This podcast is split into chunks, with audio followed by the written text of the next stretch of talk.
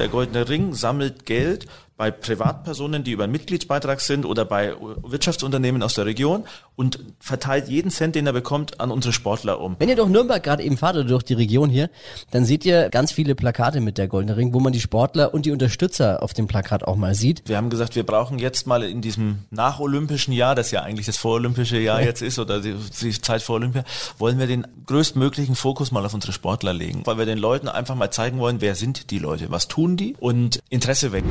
Die nächsten Folgen lernt ihr die Sportler kennen, die, die Sportarten und noch ein bisschen mehr rund um den Goldenen Ring. Ich hoffe, dass die Leute da draußen viel Spaß mit unseren Sportlern haben werden und eins könnt ihr euch sicher sein, jetzt schon, da kommen tolle Geschichten raus, da kommen viele Dinge raus, die ihr nicht erwartet hättet und von Persönlichkeiten, die wir in der Region haben, die kein Mensch kennt, die so tolle Sachen in ihrem Leben auf die Reihe bringen. Hört's euch an, es wird sicher spannend.